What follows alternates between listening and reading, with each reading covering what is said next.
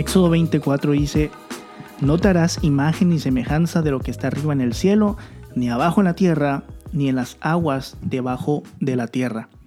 Cuando nosotros vivimos en idolatría, realmente em, es en ese momento nosotros dejamos de caminar eh, con Dios.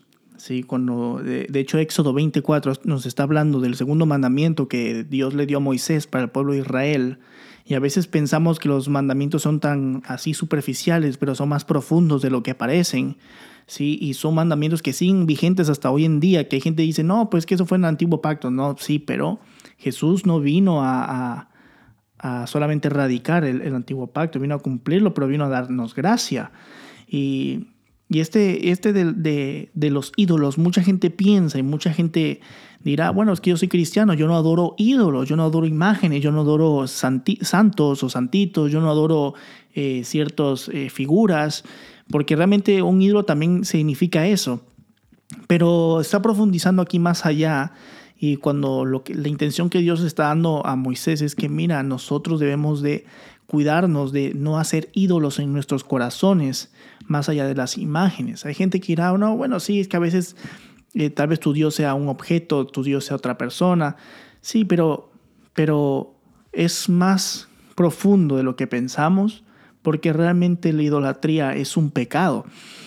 Entonces, eh, Dios es tan santo, ¿sí? Dios es santo. Yo voy a hablar de la santidad de Dios, que esto es un atributo de Dios. Voy a hablar de, de, de aquello en, unas dos, en unos dos episodios más. Y, pero al final de cuentas, una de las cosas es que Dios es tan santo que Dios no puede habitar con el pecado, ni puede convivir con el pecado.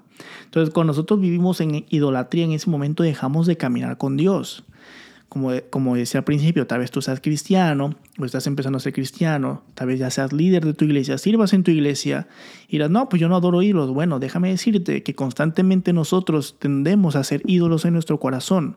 Por lo tanto, es importante que nosotros estudiemos día y noche la Biblia, que nosotros estemos en constante estudio y devoción a Dios para que nosotros no hagamos ídolos en nuestros corazones. Así que esta idolatría no exenta a nadie. No importa qué tan longevo o longeva seas en la iglesia o en la fe, siempre vas a estar expuesta a crear alguno que otro eh, ídolo.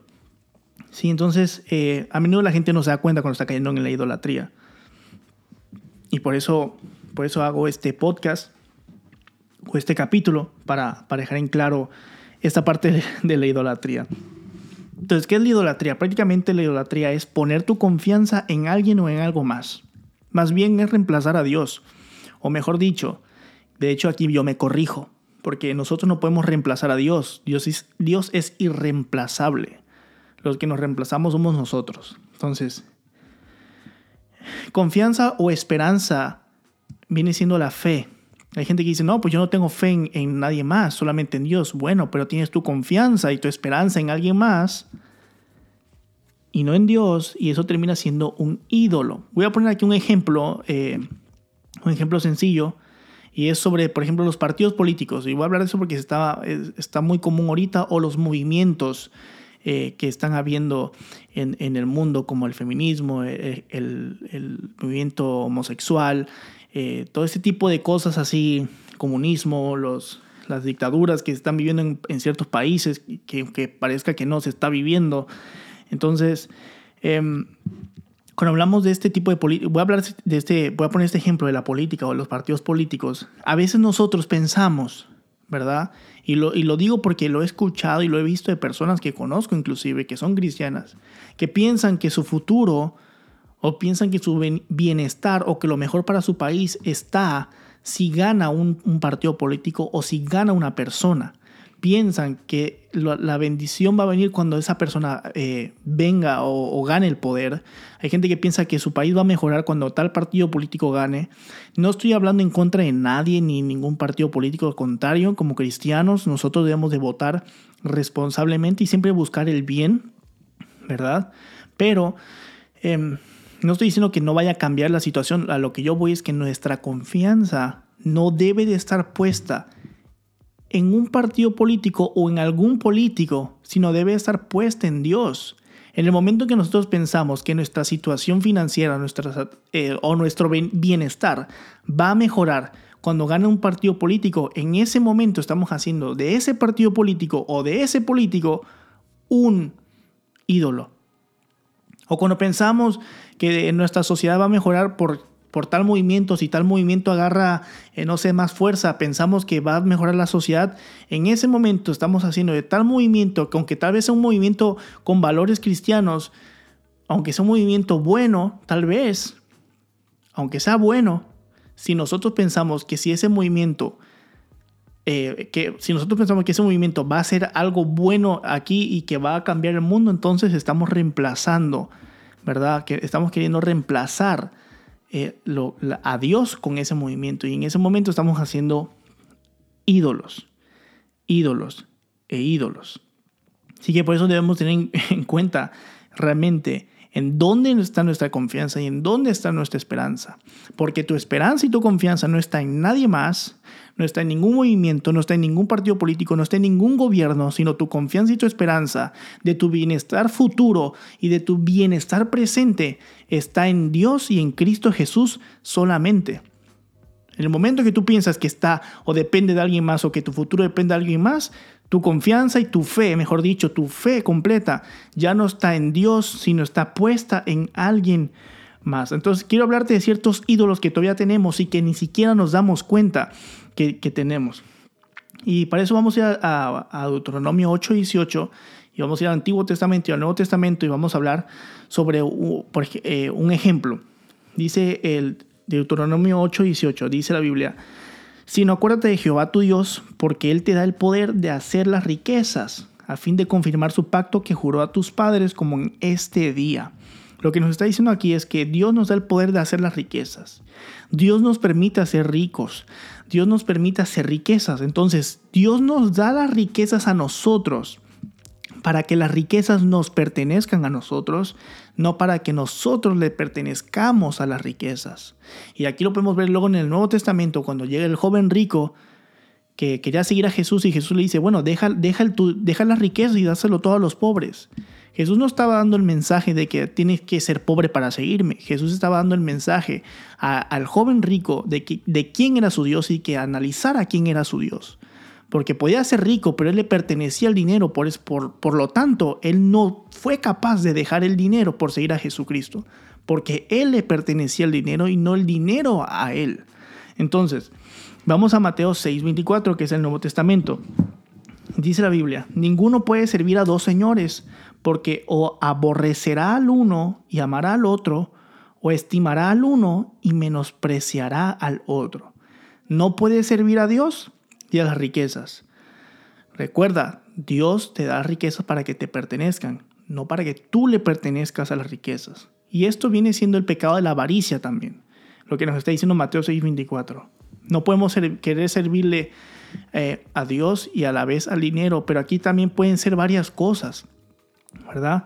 Nosotros sin darnos cuenta podemos caer en lo que es la idolatría, en poner en primer lugar en nuestros corazones o poner en nuestra y nuestra confianza, ya sea en las riquezas, ya sea en algún movimiento o en alguna persona. Y si nosotros leemos cuidadosamente otra vez, dice, aborrecerá a uno y amará al otro, o estimará al uno y menospreciará al otro. Idolatrar es aborrecer a Dios. Idolatrar es menospreciar, menospreciar a Dios. Entonces, todo aquello en lo que nosotros ponemos nuestra confianza se vuelve un ídolo. Aquí puse el ejemplo de las riquezas, pero hay gente que tiene su confianza o tiene su esperanza en ya sea en su, en su casa, ya sea en su dinero, ya sea en su empresa, ya sea en inclusive en su propio nombre, en su reputación. Hay gente que lo más importante es su reputación y sin darse cuenta hace de su reputación un ídolo también. Entonces, donde nosotros ponemos nuestra seguridad, escucha bien, seguridad o felicidad, eso también es un ídolo. Si tú necesitas de algo o de alguien para ser feliz, o tú dependes de alguien o de algo para ser feliz, eso es un ídolo. Tu única dependencia realmente debe ser Dios. Cuando la gente piensa o depende de una persona para que ella sea feliz, o depende de, algún movimiento para que ella pueda sentirse en paz, o, o etcétera, o tú, o tú dependes de alguien más, o dependes de algo que, que ni siquiera es Dios para que te sientas seguro, eso es un ídolo. Por eso dice aquí, donde nosotros ponemos nuestra seguridad o nuestra felicidad, eso lo hace un ídolo. Hay gente que pone su seguridad en un nombre, en su apellido, gente que pone su seguridad en su reputación, como lo decía, o pone su felicidad en alguien más. Hay gente que es feliz solamente cuando está con otra persona y eso es un ídolo. Tú puedes ser cristiano, pero tú puedes estar feliz nada más cuando ves a tu novio, a tu novia, a tu esposo, a tu esposa y termina siendo un ídolo porque tu felicidad no puede estar, eh, no puedes depender de alguien, no puede depender de nada más porque entonces lo haces un ídolo. Tu, tu felicidad, tu seguridad, tu esperanza y tu confianza solamente debe estar puesta en Dios. Tu única dependencia siempre debe ser Dios. Y por último, concluimos que por esta razón el hombre vive insatisfecho, porque vive, poniendo su confianza en personas o en cosas que no lo llenan y no en Dios. Eso es lo que hacen los ídolos. Los ídolos es, de las primeras cosas que hacen que nosotros empecemos a caer en más y en más pecados y en más pecados, porque todo es insatisfecho. Hay gente que hay, hay, adicciones que necesitan para ser feliz. Hay ciertas cosas que deben de hacer que es pecado. Y eso no solamente se vuelve eh, un pecado, sino también se vuelve un ídolo y es doble pecado. Entonces nosotros realmente terminamos con un vacío en nuestro corazón porque nada ni nadie nos va a llenar más que Dios. Nada ni nadie, ningún objeto ni ninguna persona. Así que eh, yo con esto te dejo y te invito a que realmente recapacites y que te pongas a pensar en quién estás poniendo tu seguridad, en quién estás poniendo tu felicidad, de quién depende tu seguridad y tu confianza, de quién depende tu esperanza, de quién depende tu bienestar. Recuerda que nada ni nadie tiene tu futuro seguro, solamente Dios. Tu vida no va a cambiar por si el vecino eh, tiene las mejores intenciones o si el partido político tiene las mejores intenciones. Tu vida va a cambiar siempre que tú estés caminando con Dios. Y es importante que nosotros dejemos la idolatría para volver a caminar en el jardín del Edén con nuestro Señor Jesucristo, con Dios y con el Espíritu Santo. Así que pues Dios te bendiga y recuerda que Dios nos da las riquezas para que nosotros las tengamos a ellas. No nos da las riquezas para que nosotros le pertenezcamos a las riquezas. Así que nos vemos en el próximo capítulo.